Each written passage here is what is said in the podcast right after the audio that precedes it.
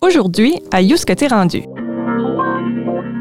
Je suis Anne Godin. J'ai euh, passé 32 ans de ma vie derrière le micro de Radio-Canada. Euh, je suis une grande passionnée de toutes sortes de choses dans la vie.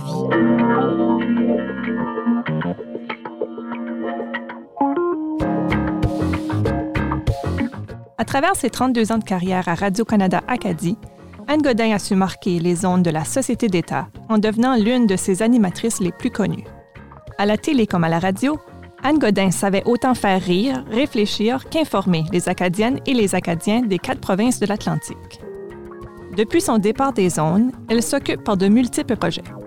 Elle a entre autres fait paraître en compagnie d'Amélie Poirier le livre de recettes Saveurs d'Acadie, cuisine traditionnelle et d'aujourd'hui.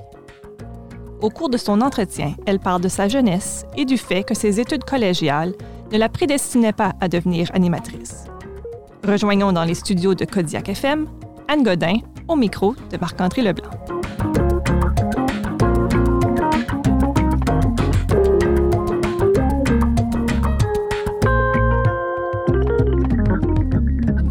Merci d'être là.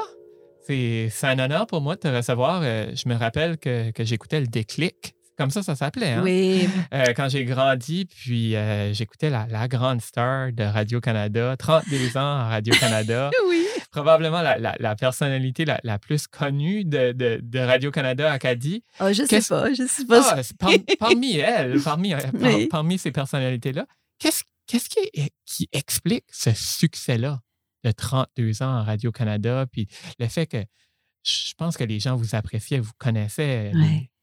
Ben, je vais te dire, Marc-André, euh, il y a une réponse simple, c'est l'amour des gens. Hmm. Moi, j'ai toujours aimé mon public. Puis c'est ce qui m'a nourri pendant 32 ans. Et je disais à mes patrons, ils aimaient pas toujours entendre ça, mais je disais à mes patrons, je travaille pas pour vous. Moi, je travaille pour mon public. Je travaille pour les gens, euh, les Acadiens, les Acadiennes. Puis c'est ça qui me nourrit et ça a été euh, tout le long de ma carrière euh, pendant 32 ans. Et d'ailleurs, ça a été extrêmement difficile de quitter. Je ne sais pas si tu as Mhm. écouté ma dernière émission, je pleurais comme une madeleine. euh, ça a été une décision difficile à prendre. Euh, puis il y a beaucoup de gens qui ne comprenaient pas pourquoi je partais, là, tu sais. Mais euh, je, je devais le faire et euh, ça a été difficile parce que c'était... le public me le rendait bien aussi. mhm, Je les aimais, je sentais, en tout cas, je pense qu'ils m'aimaient bien. Fait que- Je pense que oui. Comment vous vous décririez ou que tu te décrirais? Parce que il y a eu du théâtre, il y a eu de la comédie, Oui. il y a de la cuisine. On, puis Oui. on, va, on pourra en parler de toutes ces choses-là. Multitâche. Ouais, donc, est-ce que c'est ça la, description? ou- Ben, tu l'as dit. Moi, là, je, ben, t'as vu, je suis une hyperactive. Mes sœurs, ils, me disent toujours ça, ben, ça n'a pas de bon sens, là. Tu vas-tu euh, slacker la patate un jour, là? Tu vas-tu euh, euh, être plus calme? Je suis une hyperactive. J'aime faire euh, 100 000 choses en même temps. Puis ça a toujours été ça, ma vie. Je me décris comme quelqu'un qui, qui s'intéresse à beaucoup de choses. J'aime beaucoup de choses. J'aime les gens, mais j'aime aussi découvrir. J'aime essayer des nouvelles affaires. Des fois, je me mets euh, à risque, je me mets en danger. Je me- en fait, toute ma vie, je me suis mis en danger. Je me mets tout le temps en danger. Euh, c'est comme ça que je me décrirais. Une personne qui aime l'aventure, qui aime essayer des nouvelles affaires, qui aime apprendre, euh, qui... Je, je trouve que c'est ça qui fait que la vie est belle. D'essayer plein de choses, des choses qu'on n'est pas habitué de faire. Puis à chaque fois que tu te déstabilises, là, ben c'est sûr qu'au début, c'est difficile, mais là, tu, tu- tu découvres que tu- la stabilité, ça revient après. Puis là, tu maîtrises ce que tu as commencé à faire. Puis tiens, là, tu commences à aimer ça. C'est euh, c'est un plaisir, ça, dans la vie. T'étais comme ça, tant jeune? Ah oui, moi, j'ai toujours été comme ça. Euh, J'étais, euh, ma mère me disait, ah mon Dieu Seigneur, c'est une toupie, celle-là.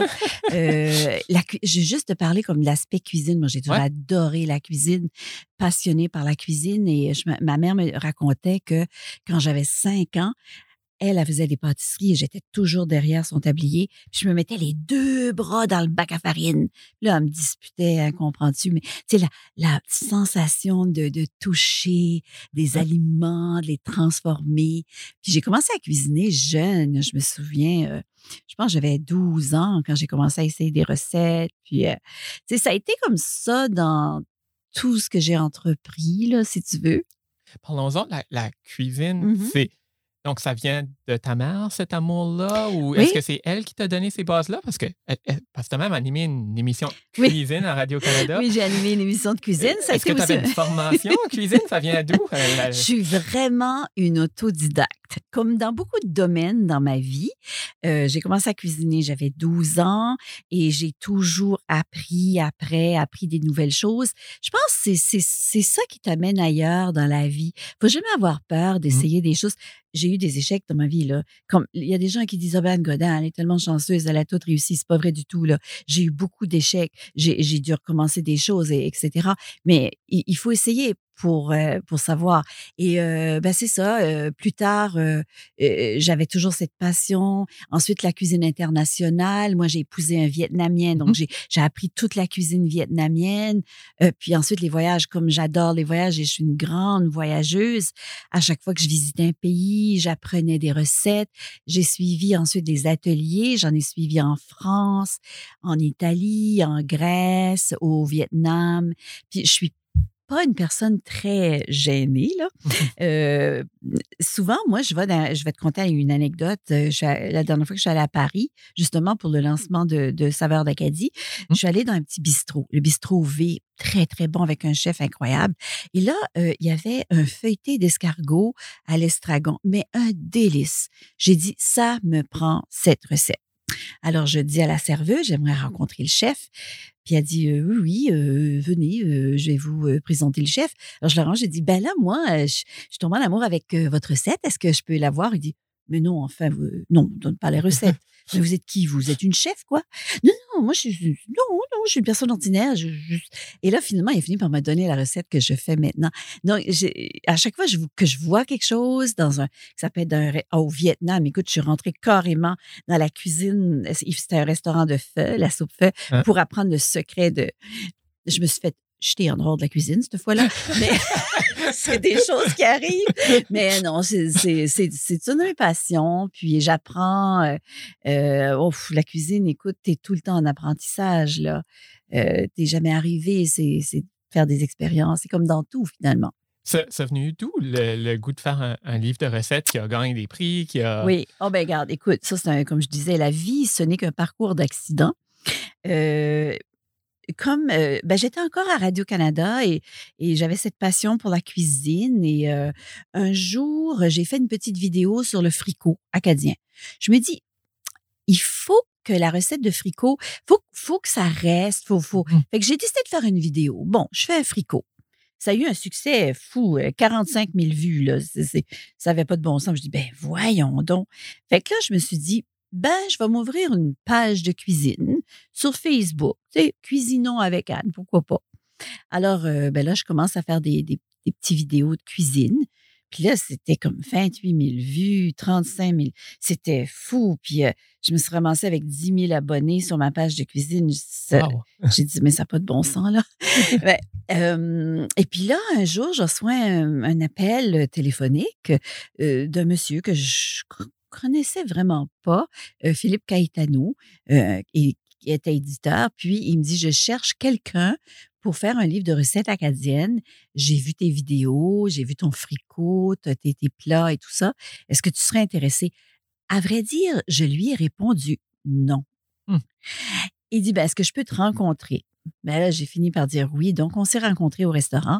Et avant de partir, je me souviens très bien que mon mari m'avait dit, tu dis non, là, tu t'embarques pas dans un livre de cuisine. J'étais décidée, c'était non, non, c'est, trop un gros projet, je, je, je suis pas la personne. Alors, j'arrive au restaurant, il finit par me convaincre de, de faire ce livre. euh, par, il m'a convaincu par les sentiments, parce que moi, j'ai toujours cru que euh, tout ce qui est culture acadienne, donc la nourriture acadienne, doit être transmise. Il faut que les jeunes, nous, on va mourir, il faut que les jeunes euh, apprennent ça, le transmettent à nos jeunes pour que l'Acadie survive, pour, pour que la culture acadienne. Et il m'a pris par les sentiments. Il dit, ça prend quelqu'un pour le faire et, et, et je pense que c'est toi. Et j'ai finalement accepté, mais ça a été, écoute, deux ans de recherche parce que moi, je prends ça au sérieux. Donc, j'ai fait beaucoup de recherches pour euh, euh, euh savoir exactement d'où ça venait, les plats. Euh, j'ai fait de la recherche beaucoup dans le livre de Marielle Cormier de Melvin Galland, mmh, qui est La cuisine traditionnelle en Acadie, qui est un livre exceptionnel. Euh, mais ce livre-là avait été fait 44 ans avant. Donc, euh, c'était le seul livre en français. Il n'y avait pas de livre en français. Mmh.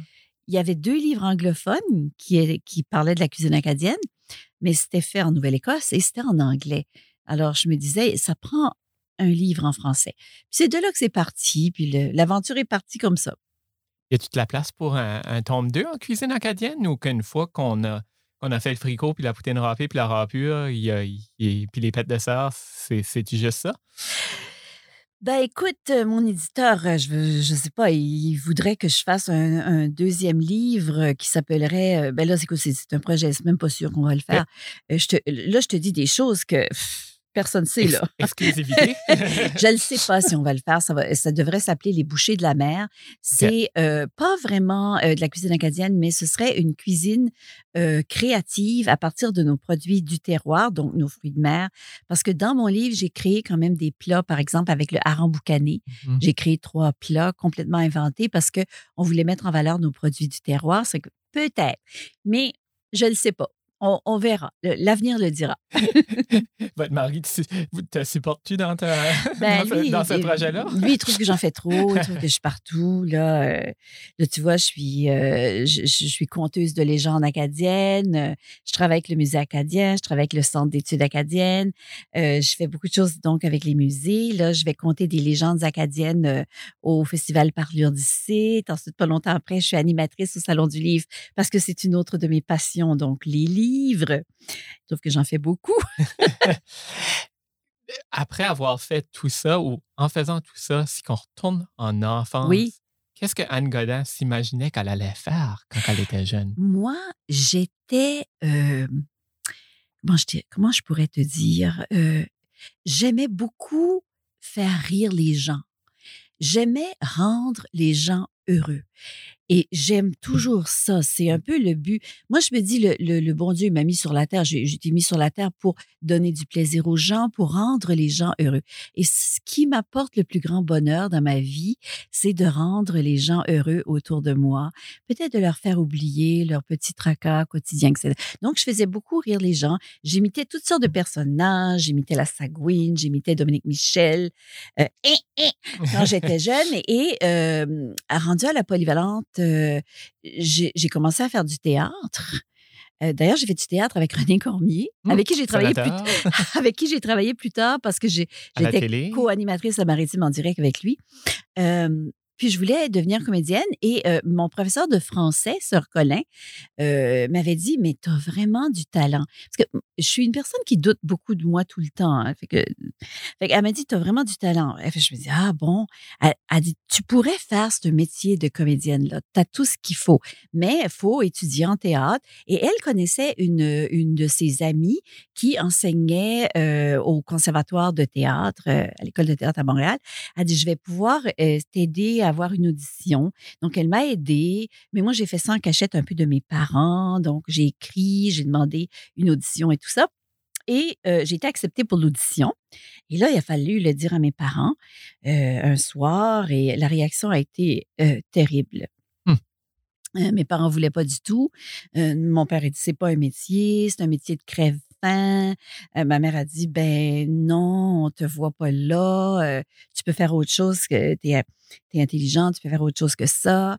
Et euh, mon père, il dit, moi, franchement, je te le dis, si tu t'en vas là, je sais pas comment tu vas faire pour vivre parce qu'on va pas t'aider. Moi, je te, je te donne pas un scène pour aller là-bas. Alors, j'ai un peu paniqué. Puis, je suis pas allée à mon audition. Mmh. Que j'ai regretté toute ma vie. J'allais demander. je, c'est, je dirais, le plus grand regret de ma vie. J'aurais tellement aimé étudier dans une grande école de théâtre. C'est vraiment, c'est, c'est, ça aurait été le rêve de ma vie. Mmh. Euh, je l'ai pas fait. et euh, j'ai un peu mis ça de côté pour faire autre chose, donc d'autres passions que j'avais. Euh, j'aimais beaucoup les voyages. Mon père voyageait beaucoup, donc je voyageais un peu avec lui. Puis mon père me disait Bon, ben, t'aimes les voyages, pourquoi tu t'en vas pas étudier là-dedans? Bon, j'ai dit ben pourquoi pas? Donc, euh, je suis allée à Montréal, à l'ITHQ, l'Institut du tourisme et d'hôtellerie du Québec, et j'ai étudié trois ans en tourisme. Donc, j'ai un DEC. Ça, il y a beaucoup de gens qui savent pas ça. Ouais, je l'apprends.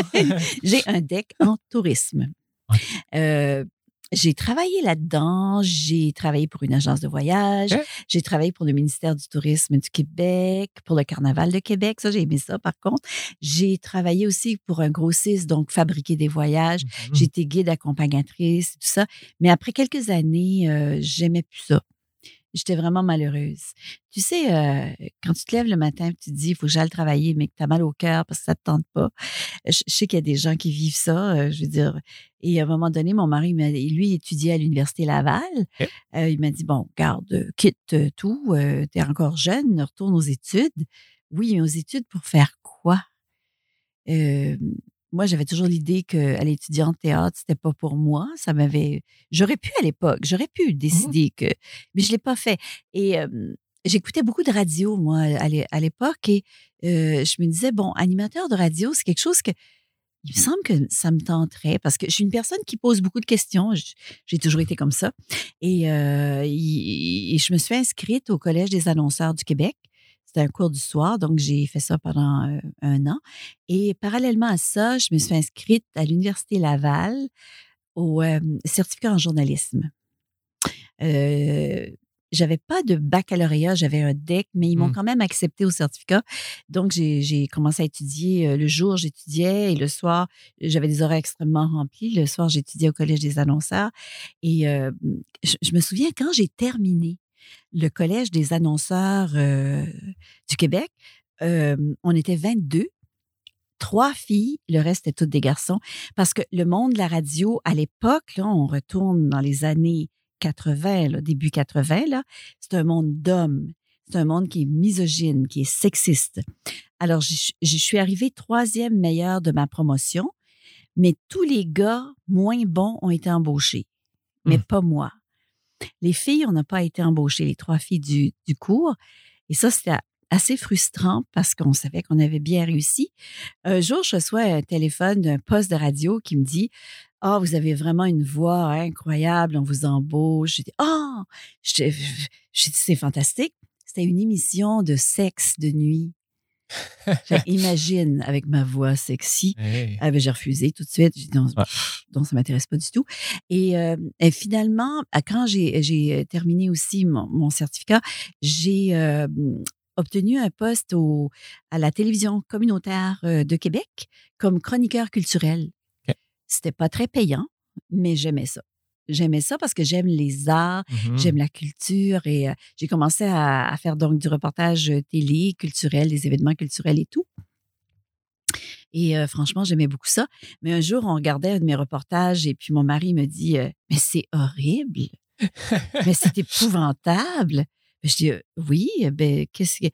Ben oui, mais il dit T'as as comme 50 épuis dans à peu près 10 minutes, ça n'a pas de bon sens. Puis il dit Quand c'est pas des épuis, c'est des alors. c'est pour dire qu'on s'améliore dans la vie. Alors, ben c'est ça. Alors, Alors? alors et puis, euh, ben je, je me suis corrigée. C'était- des béquilles. On appelle ça des béquilles. Ah oui. Pourtant, je l'avais appris dans mon cours. C'est des Mhm. béquilles. Quand tu lis, quand t'es nerveux, c'est juste des béquilles. Euh, là, donc, ce qui est arrivé, c'est qu'on est revenu à Moncton. Mon mari devait revenir parce qu'il était professeur à, à l'université de Moncton. Et là, j'ai eu un poste euh, comme animatrice, euh, donc comme chroniqueur à CHLR. À l'époque, un poste de radio, les gens se souviennent probablement pas de ce nom-là, mais c'était un poste qui a fermé pas longtemps après. Et un jour, mon mari me dit, bon, pourquoi tu vas pas à Radio-Canada? Je dis, ben non, non, jamais Radio-Canada va m'embaucher. Non, non, ça, ça sert à rien. Il dit, oui, oui, il faut, faut aller à Radio-Canada. Donc, j'arrive à Radio-Canada, euh, je, je rencontre, c'était Gilles Bradette à l'époque, et je tombe juste, tu sais, des fois, les circonstances, c'est juste que je suis tombée au bon moment, euh, exactement ce, temps-là, c'est que euh, il y a un animateur qui devait faire les bulletins de fin de semaine, euh, la lecture de bulletins de fin de semaine et le bulletin télé du dimanche midi. Puis lui, il voulait pas faire de télé, c'était Gérard Les Tourneaux. Et là, il s'était mal pris, il fallait embaucher quelqu'un, personne ne voulait travailler vraiment les fins de semaine.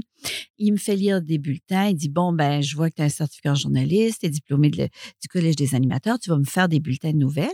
Et il me dit, mais c'est très bien, tu as vraiment une bonne voix pour des bulletins.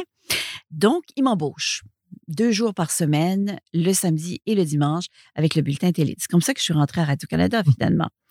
Et euh, ben, Radio-Canada, on entre toujours comme ça. là. Tu rentres l'ongle d'orteil, puis l'orteil, puis le pied, puis le reste avec. Alors, quelques temps plus tard, on avait besoin d'une animatrice. Donc, j'ai commencé avec l'émission à l'île du Prince-Édouard. euh, avec M. Arsenault. Et euh, de fil en aiguille, euh, ben c'est ça, je suis devenue permanente. À peu près un an après ça, on m'a donné une permanence à Radio-Canada. J'avais, euh, je pense que j'avais 28 ans à l'époque. Puis euh, j'ai, j'ai, j'ai, j'ai- j'ai pas mal tout fait à Radio-Canada. J'allais dire, euh, du radio-théâtre à l'émission de cuisine, Oui. au bulletin de nouvelles. Oui.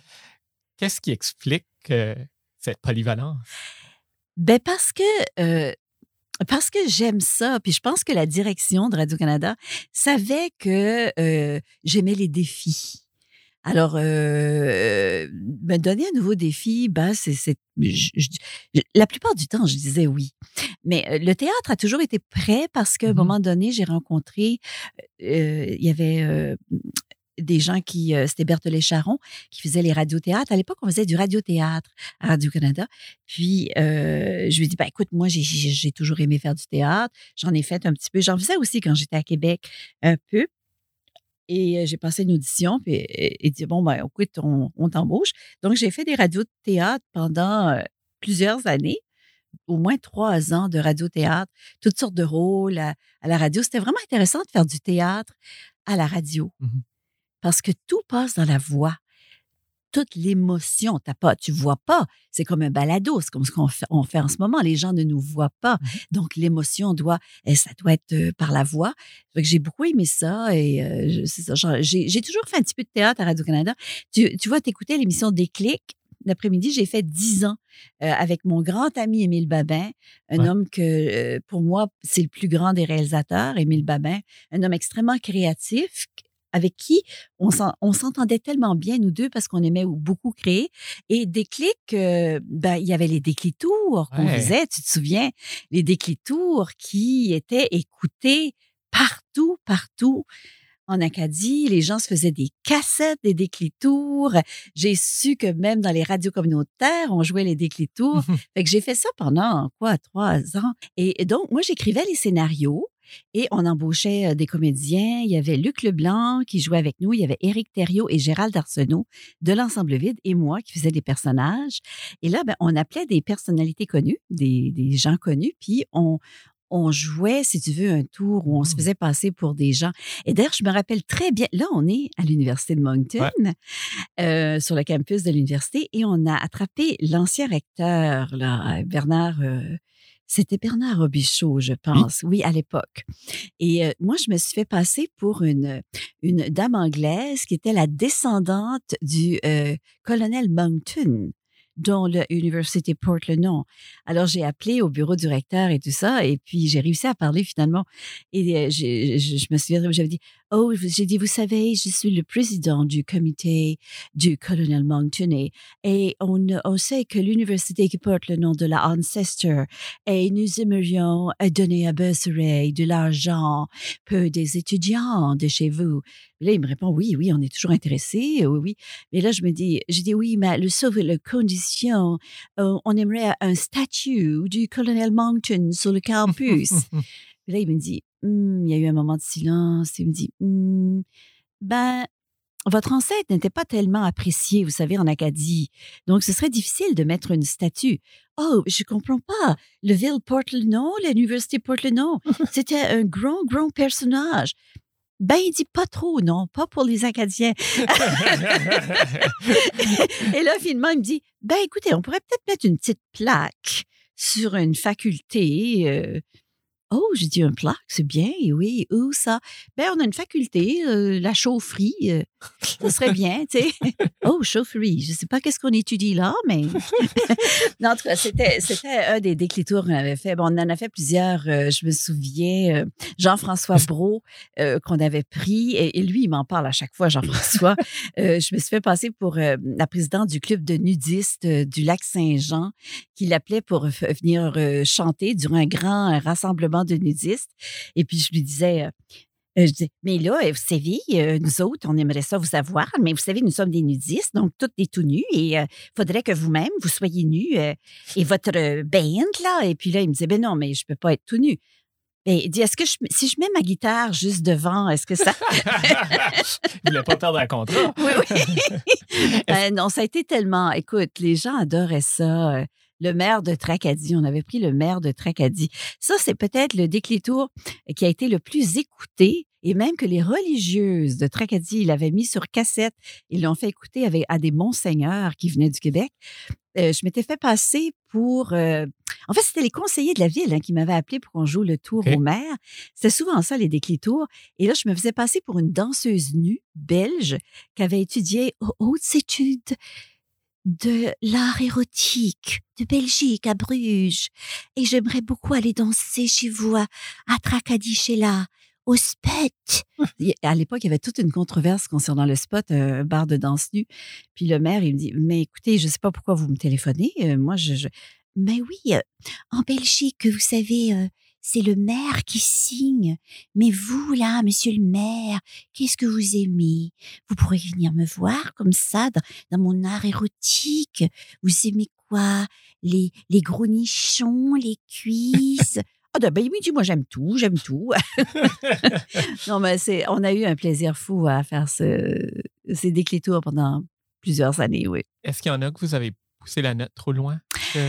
Euh, non, parce que on, ben c'est sûr, celui de la, danseuse nue, euh, on, l'a beaucoup révisé, on a consulté tout ça. Donc, il fallait quand même pas pousser la note trop loin non plus. Il fallait toujours avoir la permission. Hein. Mmh il y a des déclitours qu'on n'a jamais diffusés parce que les gens ne voulaient pas.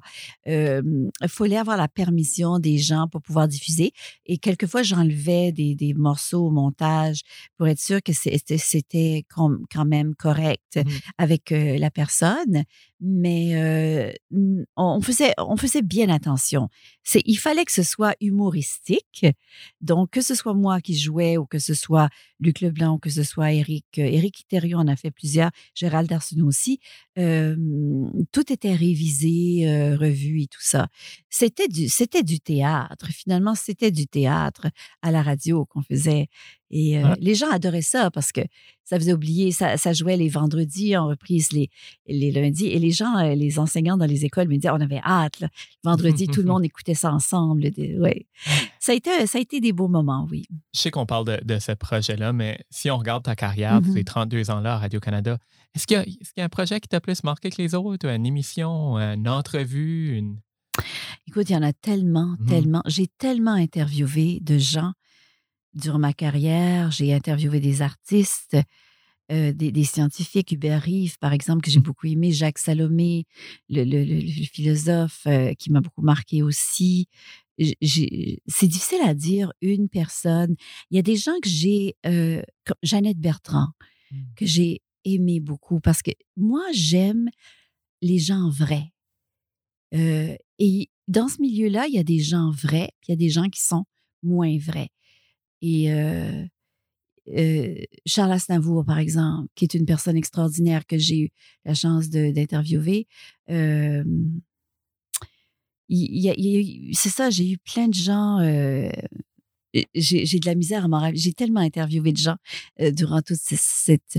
Mais je peux te dire que ce que j'ai le plus aimé interviewer, c'est pas les gens connus ou les gens célèbres, c'est les gens ordinaires.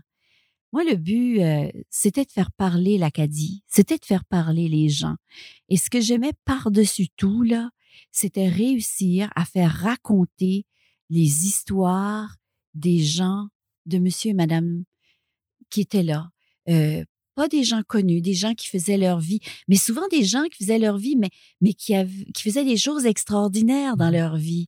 Puis c'est ces gens-là qu'on découvrait. Et euh, au début de ma carrière, c'était difficile. Je me souviens, au début des années 80, les Acadiens voulaient pas beaucoup parler. Ils disaient on parle mal, etc. Moi, je leur disais, euh, c'est pas ça qui compte. Ce qui compte, c'est ce que vous avez sur le cœur, ce que vous avez à raconter. Il faut que l'Acadie se raconte.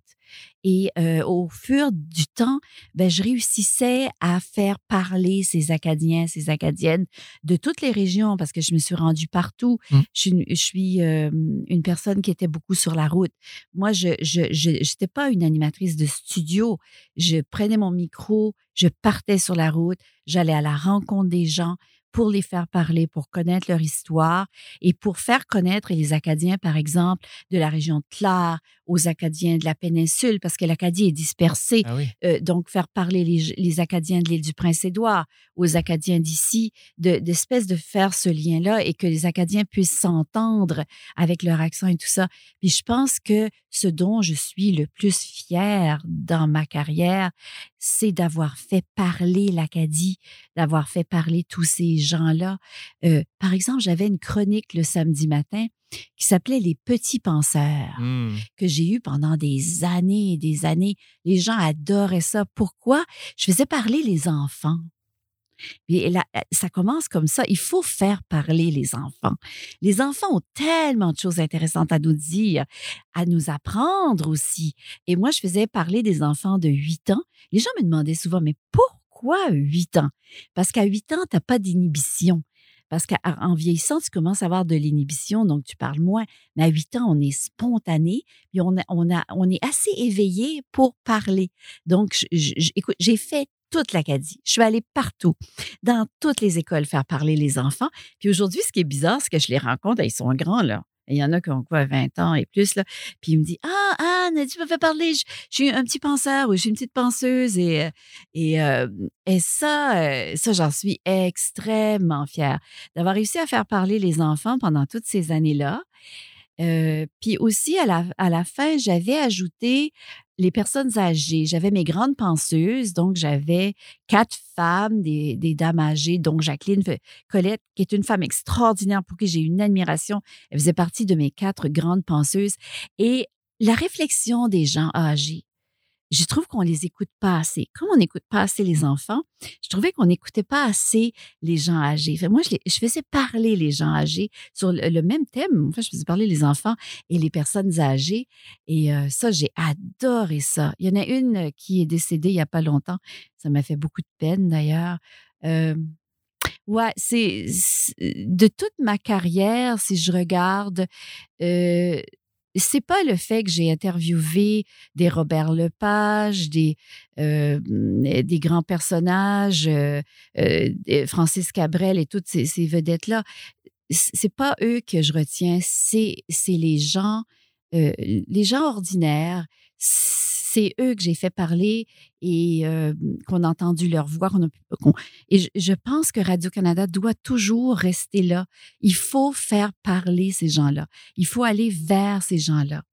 Puis je pense que, veux, veux pas, avec Radio-Canada aussi, il y a un défi supplémentaire peut-être en Acadie avec l'insécurité linguistique, souvent Oui. qui, a- qui- qui est chez la population et le fait que, que Radio-Canada est vu avec un statut peut-être plus hautain, etc., comme, comme le dit si bien Hurt Leblanc dans sa chanson. Donc, euh, ça, ça c'était un défi quand on venait en Oui. parler aux gens? Oui, c'était un défi. Ça a été un énorme défi.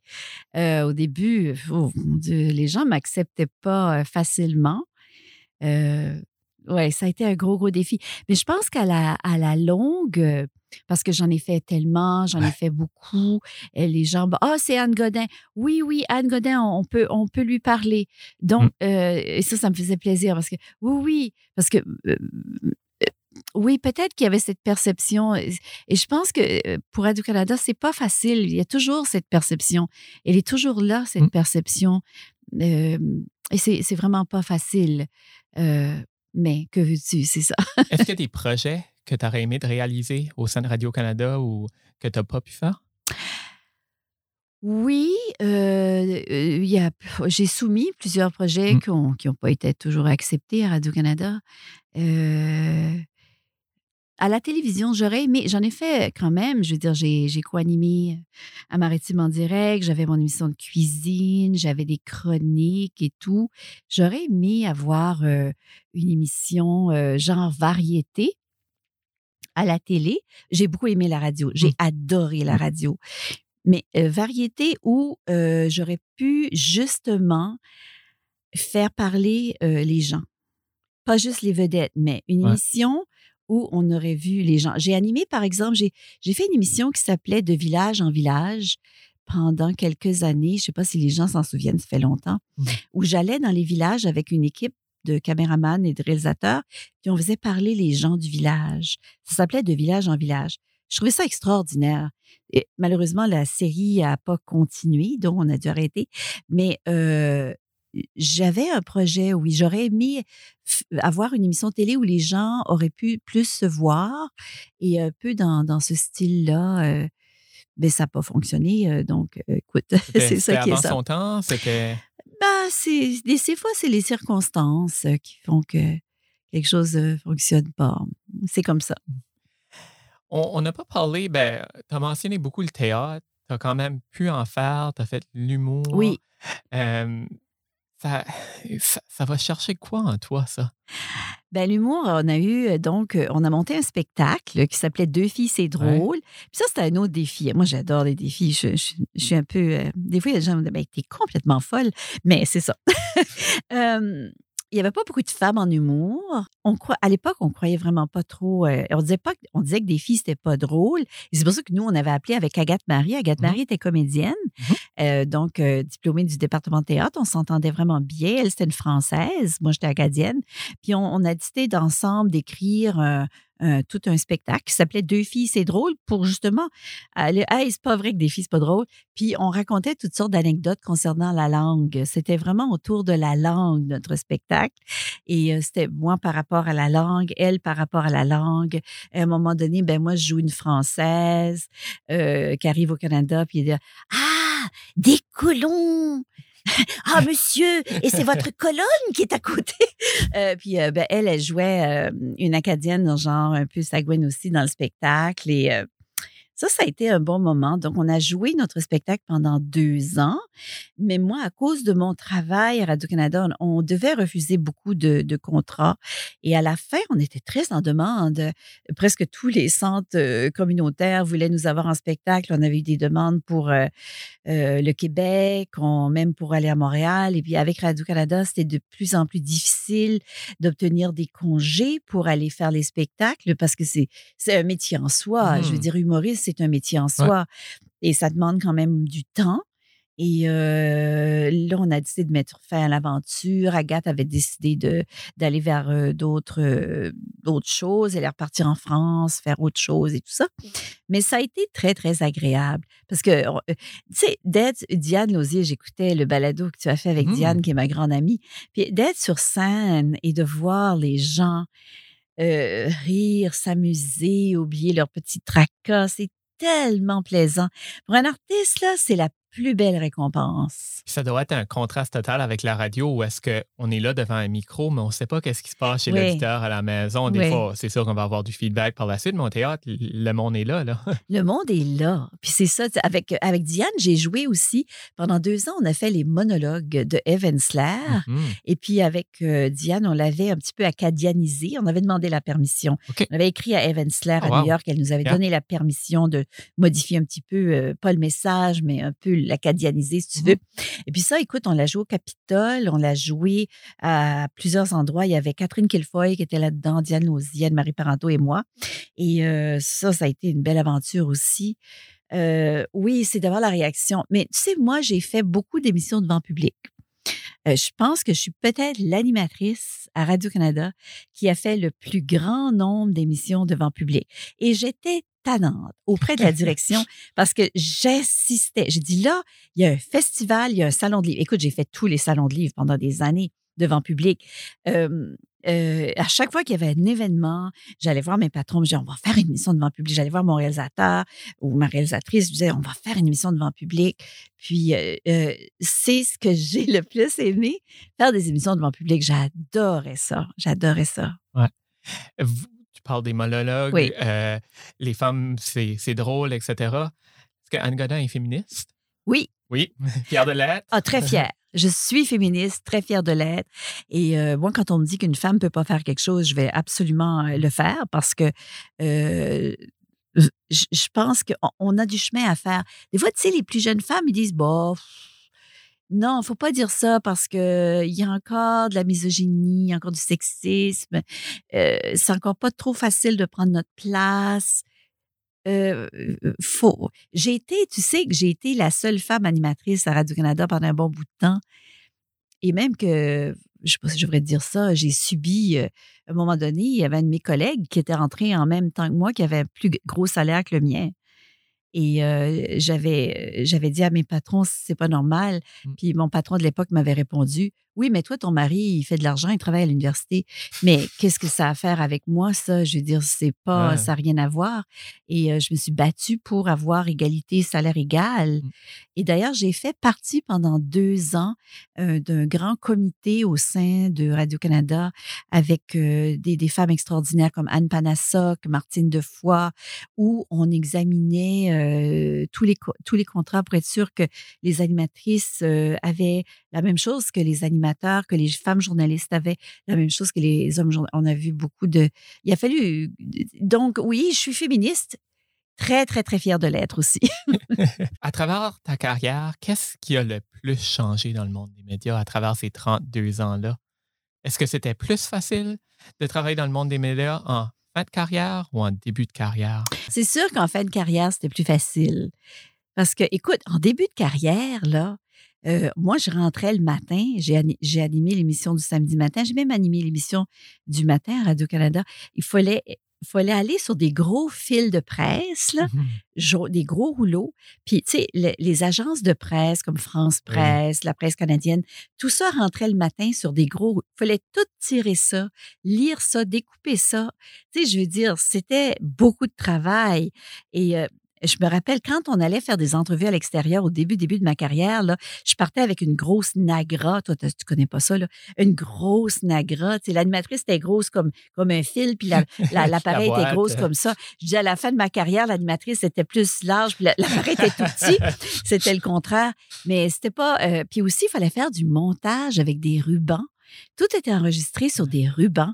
Puis là, on, on découpait avec une lame, on collait ça sur le mur. Des fois, ça tombait dans la poubelle. Il fallait fouiller pour le morceau dans la poubelle. Il fallait tout coller ça. Tu sais, aujourd'hui, moi, j'ai travaillé beaucoup avec le, le téléphone intelligent parce que j'adore la technologie. Et, euh, et- et on faisait tout, je faisais mes entrevues sur, euh, sur le téléphone. Je pouvais même faire mon montage sur le téléphone. Je faisais mes transferts. Je suis allée en Martinique faire un- un- une série de reportages euh, sur les Acadiens de la Martinique et j'envoyais mes reportages via mon téléphone. Donc, le téléphone euh, intelligent nous a énormément facilité la vie. Euh, tout est là-dessus. Je veux dire, je faisais des petites vidéos pour le web, je faisais mon montage moi-même, j'avais suivi une formation, je faisais le- les entrevues, je faisais le montage audio. euh, donc, la technologie nous a énormément facilité la tâche. Euh, D'après, si, tu remontes à- au début, c'était pas facile. On a parlé peut-être d'un projet de livre de recettes. Il y a toutes ces, de, ces, euh, ces légendes, le, le- le- Oui. le comptage, etc. Qu'est-ce qui, euh, qu'est-ce qui est le projet là, qui te passionne en ce moment? Ben, en ce moment, euh, je dirais que c'est le projet des légendes acadiennes. Euh, moi, j'ai toujours aimé fouiller au, euh, au Centre d'études acadiennes qui est juste Mhm. ici sur le campus. C'est une mine d'or qui dort. Et ce que j'aimerais, c'est faire sortir cette mine d'or-là et l'amener vers les gens parce que c'est notre culture, c'est nous les Acadiens. Puis il faut que ça sorte. Alors, j'ai fait un premier projet euh, en partenariat avec euh, le musée euh, de, acadien à l'université où on a fait deux petits cours vidéo euh, de légendes acadiennes qui ont été très, bien- et très, et très bien reçus. Et euh, tu vois, là, on va compter des légendes acadiennes le 14 octobre euh, au, au Festival Parlure d'ici. Donc, je, vais, je choisis des légendes de la collection de Catherine Jolicoeur, de Georges Arsenault, du père Anselme Chiasson. Mhm. Et puis, je les transforme un peu, puis je les raconte. Puis, il y a Frank Leblanc aussi du Centre d'études qui fait ça aussi. donc, le projet des légendes, ça, ça me passionne. Là. En ce moment, là, je suis là-dedans. Puis, ben moi, tout ce qui est euh, culture acadienne, faire connaître notre culture. Euh, puis là aussi, je travaille, euh, on a un nouveau projet avec le musée acadien, justement, avec Sophie Mallet. C'est des lettres. Des, et c'est plein de vieilles lettres. OK. Et puis, on va faire un spectacle de lecture de lettres d'amour. Ah. Ça, c'est pour le mois de février. On travaille là-dessus. Ah, ben, des beaux projets pour la Saint-Valentin. Oui, oui, oui, c'est ça. Donc, en ce moment, là, je suis pas mal dans les légendes. Intéressant. Ben, on- j'ai hâte de bien suivre ça. Anne Godin, merci beaucoup de ce partage. Ça a été vraiment un plaisir de discuter avec toi, de, de réentendre cette voix euh, dans, dans un format presque radio. Donc, euh, ça, c'était vraiment un, un honneur pour moi de te recevoir. Ben écoute, c'était un honneur d'être à ton micro, mon cher Marc-André. J'aime beaucoup ce que tu fais. J'écoute tes balados. Je pense que tout le monde devrait écouter tes balados. Ils sont super intéressants. Et euh, écoute, je me suis dévoilée à toi. Là. Je, je- je t'ai dit des choses que je n'avais jamais dit avant. Ben, merci beaucoup de, de s'ouvrir comme ça. Merci des, compliments beaucoup. également. Merci à toi. Vous venez d'écouter un épisode de You ce que t'es rendu avec à l'animation Marc-André Leblanc. Pour ne pas manquer d'épisodes, assurez-vous de vous abonner sur Apple Podcast, Spotify ou votre lecteur de podcast préféré. You ce que t'es rendu est aussi diffusé sur les ondes de Kodiak FM les jeudis à 18h. Vous aimez cet épisode et vous voulez appuyer le projet? Faites un don au yousqueterrendu.ca. Pour découvrir d'autres podcasts acadiens, visitez acadipod.ca.